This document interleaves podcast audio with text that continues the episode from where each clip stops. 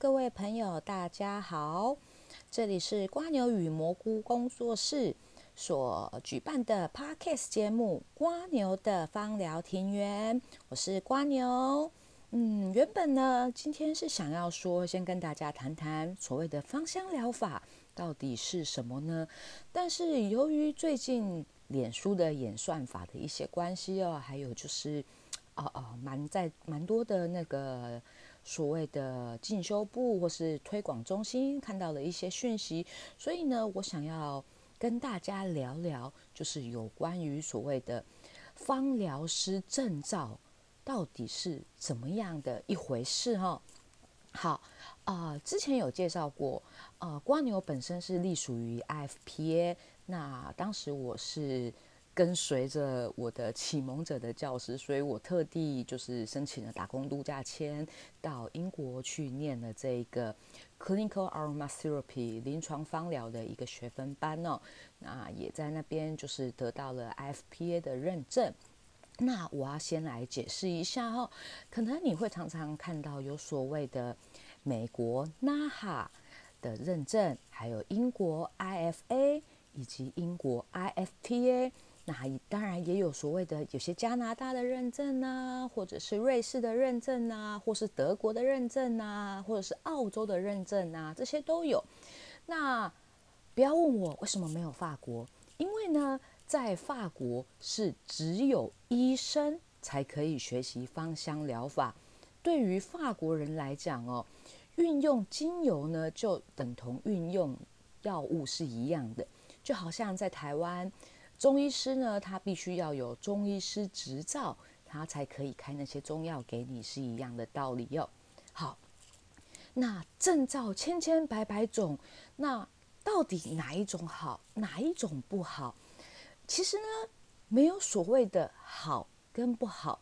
那我需要证照吗？呃，有了证照之后，我可以干嘛呢？好，这我都会在节目呢慢慢的跟大家解释哦。首先，我们先从，嗯，我对芳疗很有兴趣，那我是否需要去来报一个证照班呢？好，这边来跟你讲，跟大家来分享一下吼。所谓的芳疗的国际认证，到底可以干嘛呢？首先，我们先说说在台湾的现状。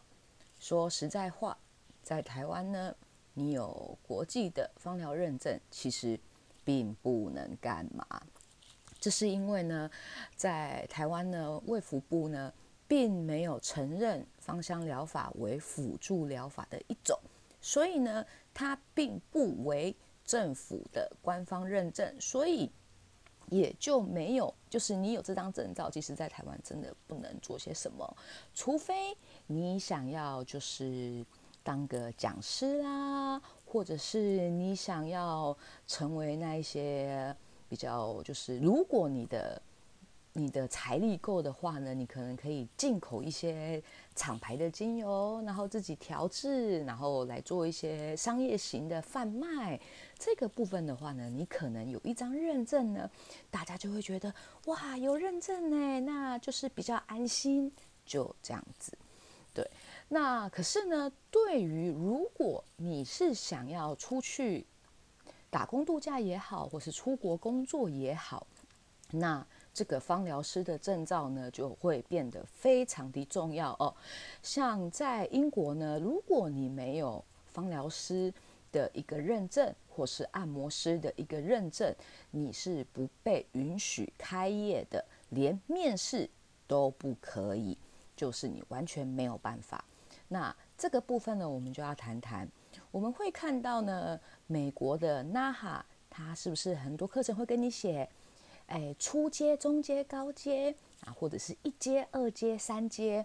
好，在这边讲呢，在国外的部分，如果你是拿 NAHA 的证照的话，请务必你要拿到三阶，就也就是他们有时候会说高阶这个 Level Three 的这个部分，你才可以就是在一些 SPA 馆或者是芳疗的工作室。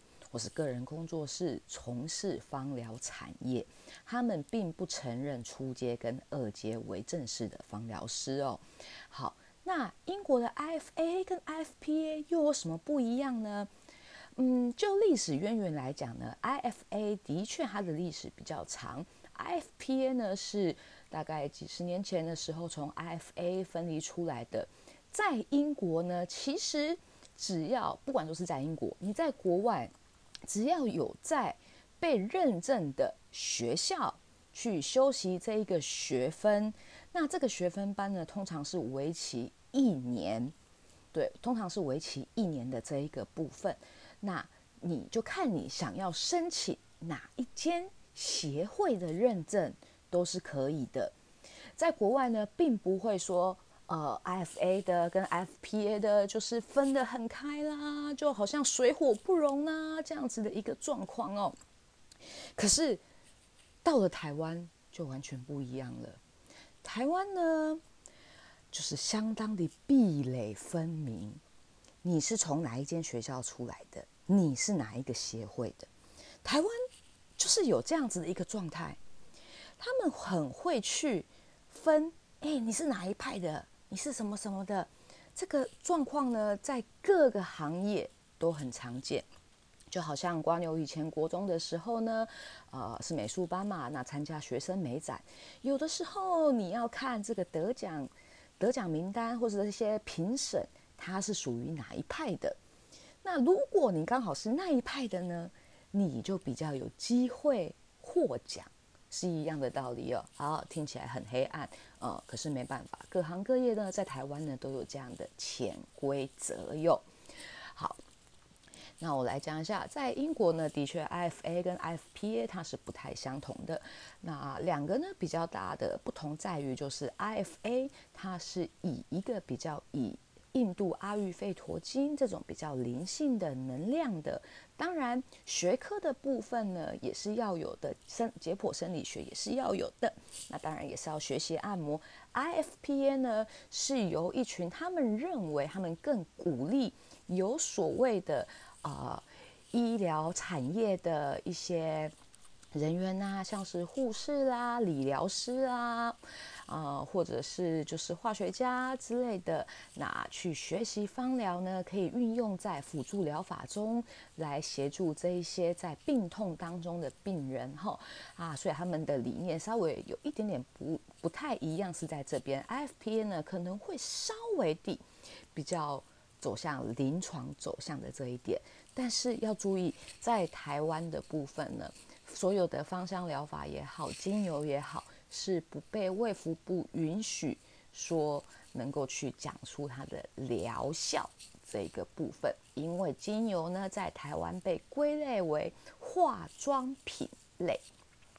那被归类为化妆品类之后呢，又来一个状况了，所有的化妆品类呢，你必须要有工厂来为你就是。做这个产品，你的产品必须是由工厂帮你做出来的，你才可以贩售，对，才可以名正言顺地贩售，不然就是会被抓。这样，可是呢，在工厂里面的话，你通常如果有跟工厂就是呃来往过的，大家都会知道嘛。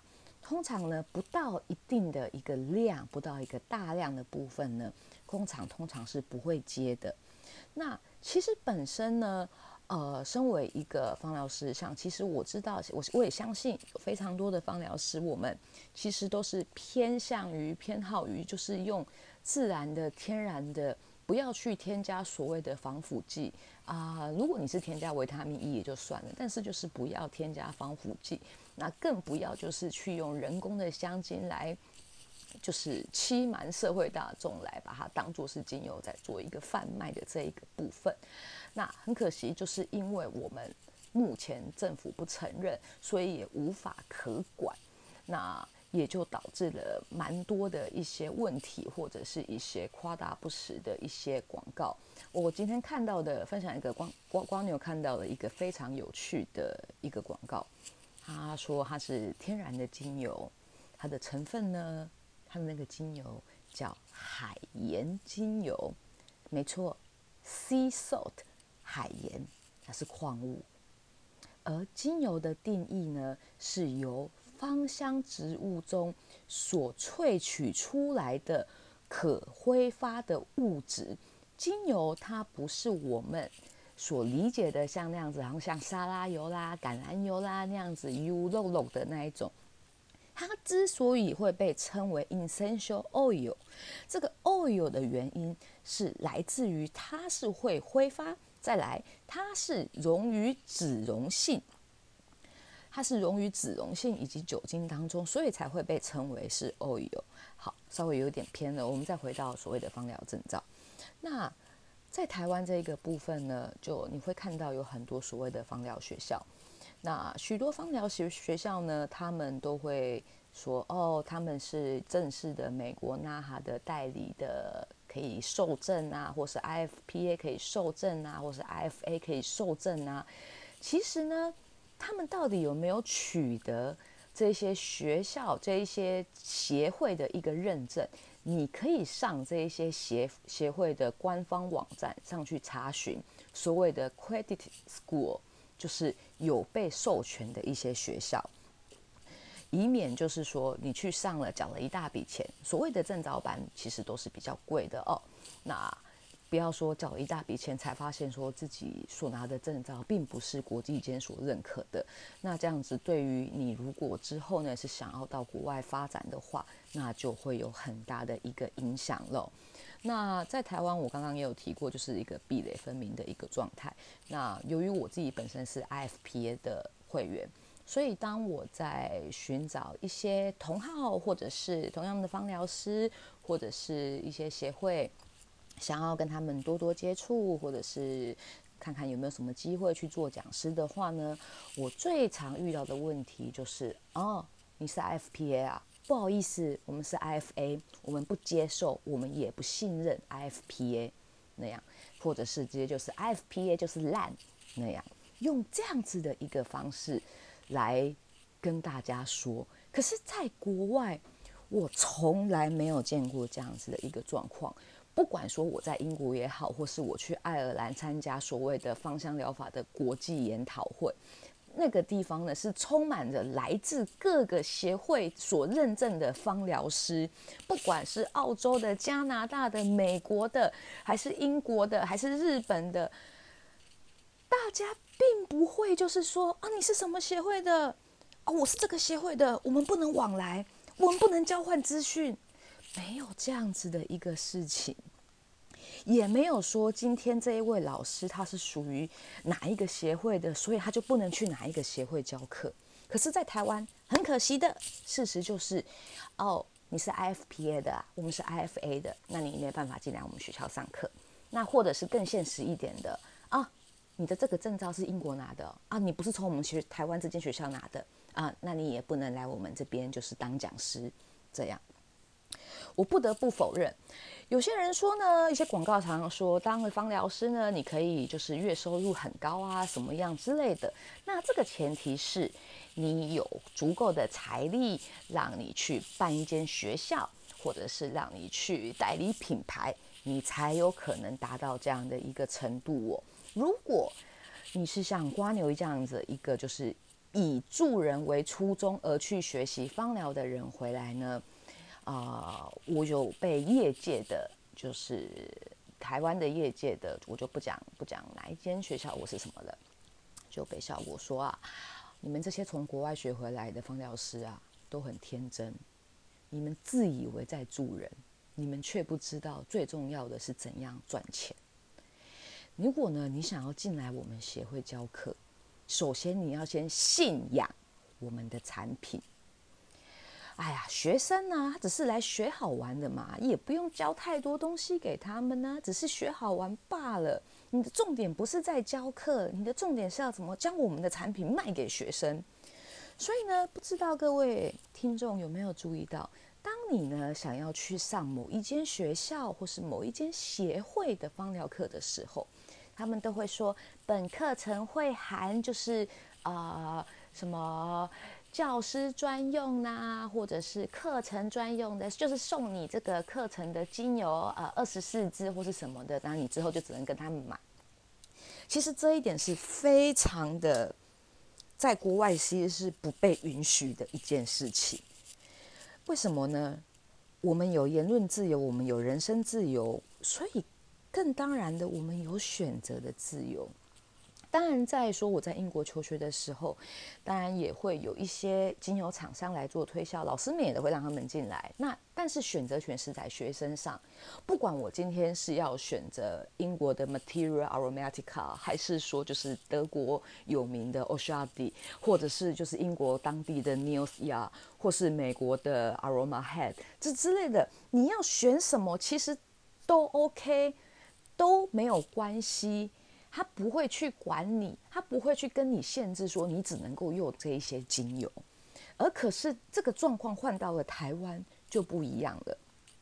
各个协会呢，各个学校呢，好，这样听起来好像我在挡人财路。其实我也不是要挡人财路，我只是想要告诉我的听众们，如果你有想要学习芳疗的话，请先思考一下，你到底需不需要这一张证照？你要这一张证照是要做些什么？这个呢是一个很大的一个你的初衷，你的想学芳疗、想当芳疗师、想要取得认证的理由是什么？如果是想赚钱，我并不会建议你去念认证班，一点都不会建议。那你说，如果说，哎，那我也可以像瓜牛一样啊，当个自由业的讲师啊，什么样的哦？啊，不好意思，其实瓜牛得老实说哦。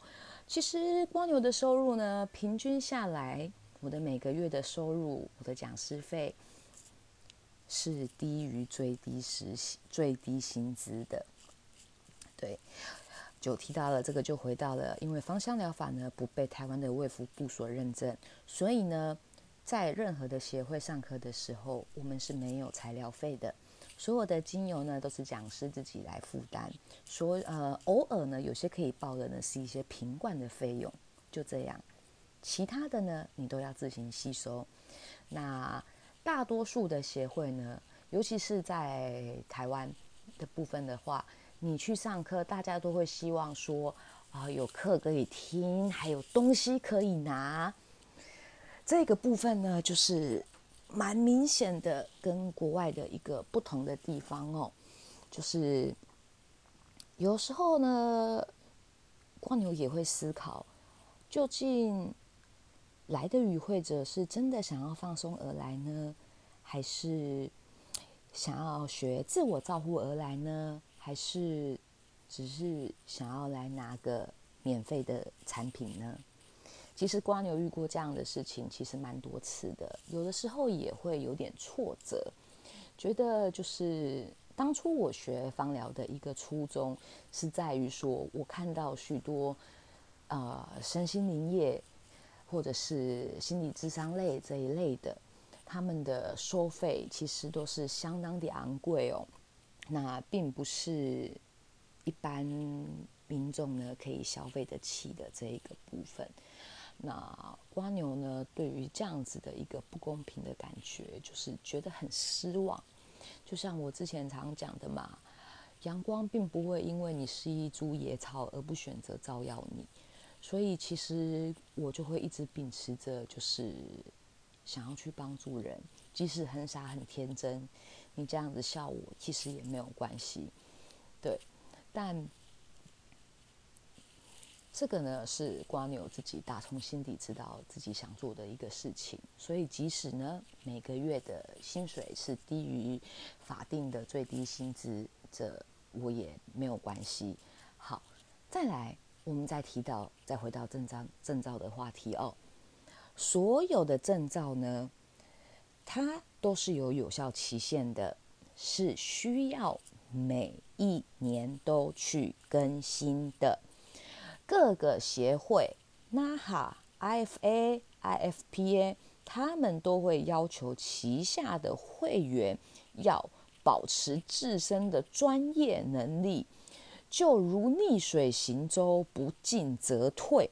你如果没有进修，你不能够维持住你的一个专业程度的话，你就没有办法再继续在那个协会。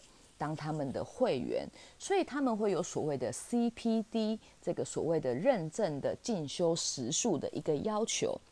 那这个 CPD 的取得呢，除了说你去上一些课之外，就是有认证的所谓的 CPD 的课之外呢，也有就是说你去发表跟芳疗相关的文章，或是你去教学，你要在教学之前呢，其实你也先必须得做研究，这样，因为其实呢，像现在芳香疗法呢，以及精油的这一个部分呢，其实是。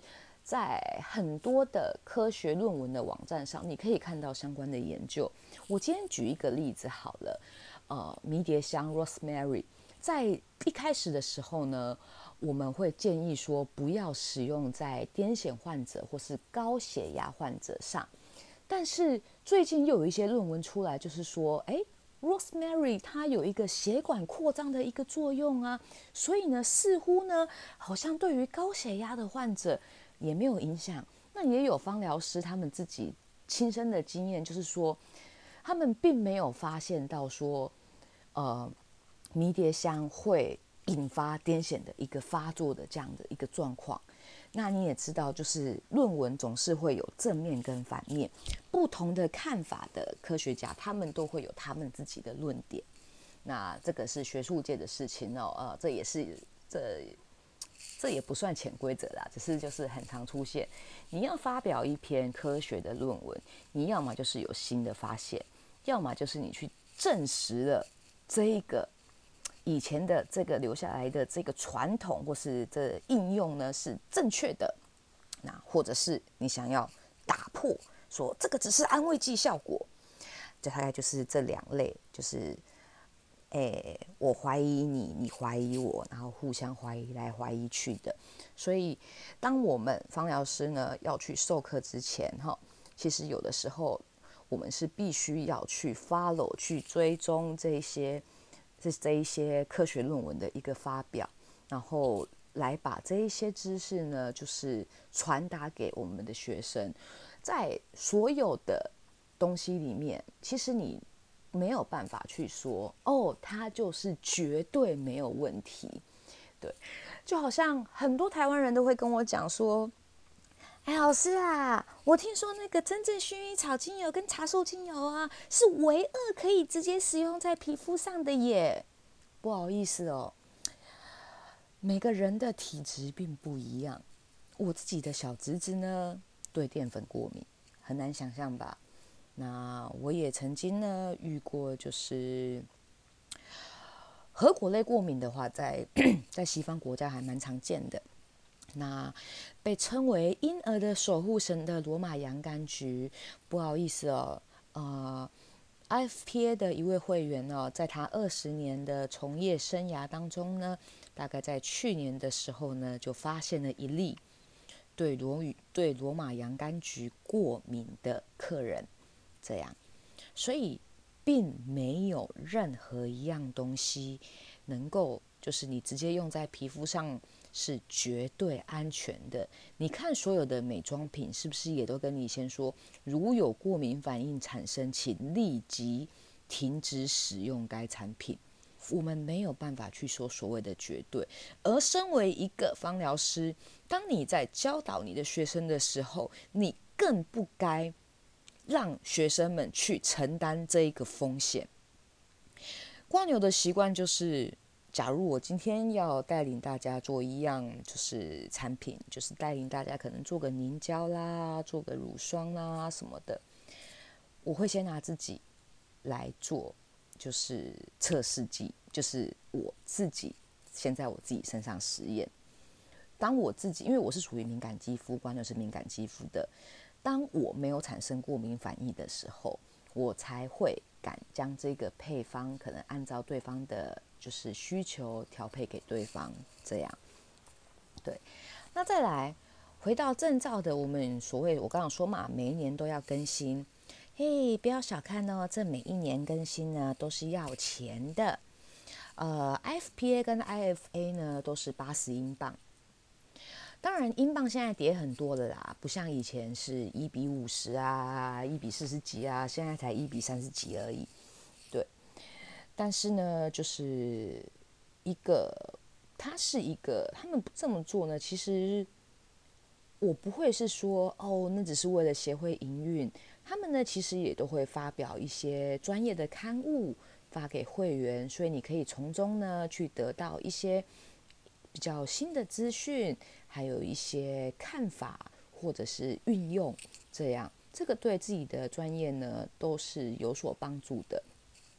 所以简单来说，如果你今天呢只是想要知道。怎么样安全地使用芳香疗法，在生活中让自己可能比较好睡，让自己可能比较放松，比较不会这么紧绷。那其实你真的没有必要去上证照课。所谓的一个证照课，所谓的一个学分班，你要学的不是只有精油的这一个部分。我就拿瓜牛，就拿自己在 ITHMA 伦敦的 ITHMA 的这个。临床芳疗学分班里面的课程来跟大家分享一下哦。我们必须要学精油。那我的老师呢，他是少见的在国际间是以五行中医五行为出发点的芳疗师，所以当然就我们也得学一些基础的中医的概论，对阴阳五行的这个部分的概论。那大多数很多是阿育吠陀经的嘛，你可能就要学那一方面的概论。然后呢，再来。解剖生理学，还有基础的病理学，这个呢也是都要学的。呃，当然也会有笔试，而这个笔试呢不是只有选择题，百分之六十 percent 以上都是为申论题。芳疗考试也是，最终的笔试的芳疗考试呢也是百分之六十以上是申论题。对，例如说，可能对于这样子的一个客人，你会为他调配什么样的油？那你在调配这些油的时候，你要把它的俗名跟学名都写出来。还有就是你为何会选择这些油？那再来按摩的部分呢？当时呢，我们是一个部位一个部位这样子教哈，那也要做一些按摩的练习，所以有所谓的按摩练习报告，总共是要交五十份。那这五十份的按摩报告里面，哈，前面呢会有就是好，你今天来的这一个客人，他的主要诉求是什么？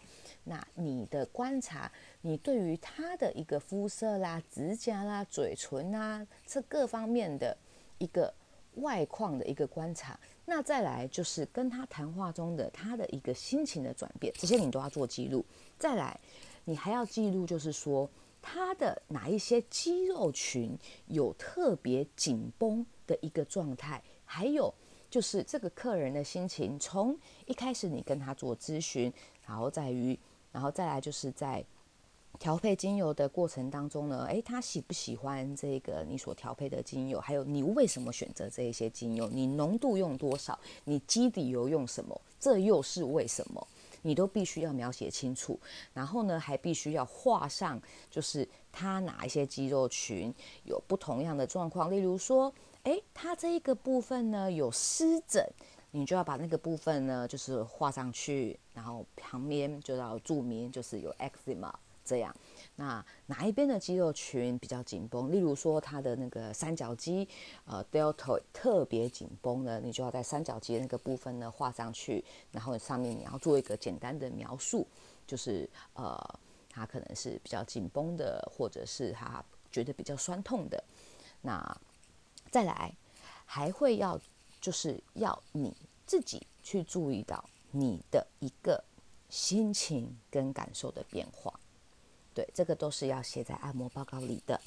好，那再来笔试嘛，其中的笔试当然一定是有的，那报告也一定是有的。呃，当初我们呢其实是有两份报告哦，一份呢是针对于精油的大约三千字的报告，那专针对专一一种精油的，就是三千字的报告。那再来是另外一份，就是算是期末的，有点类似像小论文那样子。那就是你选择芳疗于某一个特定、特定的区域、特定的领域去写报告，这样。那当时光牛的选择是，就是芳疗于忧郁症上面的一个应用哦。对，那再来。好啦，我刚刚讲过了，有笔试，有报告。那当然也就一定会有所谓的临床考试，我们会讲说就是 clinical practice。那这个部分呢，就是学校他们就是随机的安排人给你哦，啊，通常这个人呢都是由学生我们自己去邀邀请自己的朋友，然后大家就是抽签，抽到谁你就按摩谁。那这个从从一开始你对他的做一些咨询，好，对他做的咨询，然后你选择了什么油，然后呢，你按摩的整个在一个小时内呢，就是。做一个全身按摩的部分，然后请去做一个记录，这样好，这样子。其实从你怎么样咨询，怎么样为他盖毛巾，那怎么样就是安抚他，哎，让他放松，然后直到按摩结束，然后让他知道了，哎，按摩已经结束了。然后你随时随地都要让客人呢维持在一种有安全感的状况之下。这样子的部分呢，还有就是你的身体的律动，你的身体其实呢，英式的按摩哈是需要靠全身的力量去带动的，而不是只有手的力量。如果只单用手的力量的话，你的职业生涯可能寿命就不会有这么长，这样你可能就会容易有职业伤害。好，这个也是考试的一个部分。那再来还有所谓的实习的部分。当初我们的实习是六十份，而这六十份呢，其实并不是说你找六十个人，而是你可能找几个人，那至少一个要连续有进行过三次的一个就是实习的疗程啊，因为 IFPN 呢，它是一个比较注重于就是说他。这位客人有什么样子的健康状况或是心理状况，想要得到改善？那在经有几次的这样子的一个所谓的所谓的 therapy 之后呢，哦，他有没有一些改善的状况出现？这样子，对，所以是需要六十份的，就是这样子的一个报告。那这个报告当然就是从你的问诊啊。呃，例如说他的健健健康状况啊，呃，他的运动习惯呐，饮食习惯呐，那过敏的药物啦，还有就是上面还必须要记录着，就是他的家庭医师是谁，以免就是说，呃，发生意外的时候呢，要赶快就是联络他的家庭医师，还有紧急联络人，这样这这一些部分都是蛮注重的，这样，所以其实你要拿一份。真的就是认证是需要花很多时间跟心力的。这样，如果你今天呢，只是想要说，我只是想要在生活中运用精油而已啦，只是想说自己可以调调香啊，弄在扩香仪啊，或是帮朋友调一调啊，或是什么的吼，那其实真的可以不用花大钱去念认证班那样。嗯，那但是呢，其实最终的选择权呢，还是在各位朋友手上。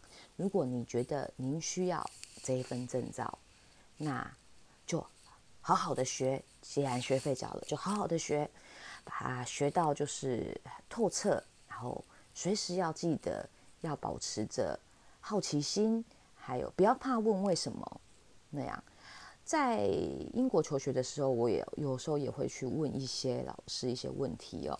那国外的老师呢，跟台湾的老师呢比较不一样。国外的老师他们其实喜欢你发问，即使你问了他们不会的问题，他也会很谦虚的跟你讲说：“啊，这方面我没有特别研究，不然就是我回去再跟。”可能某某老师或是某某专业的领域的人，我们讨论一下之后再跟你讨论，这样，这个跟台湾就是比较不一样的一个状况。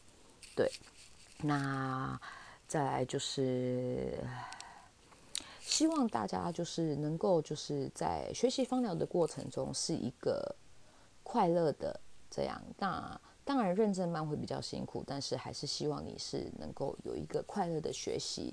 那我今天讲这篇呢，也不是说我要去挡人财路，这样，我只是想让大家知道你到底需不需要这一份认证。这一份认证对你来讲，它又是什么呢？好的，那我们今天的节目比较长，那时间也差不多了，那就先到这边。这边是瓜牛，非常谢谢大家的聆听。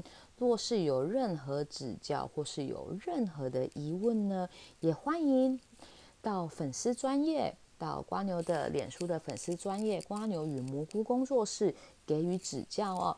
那也可以就是在这些 Pocket 上面的频道呢留言，呃，给瓜牛哦。这样好。好，我们今天就先这样子喽。希望大家有个美好的一天，拜拜。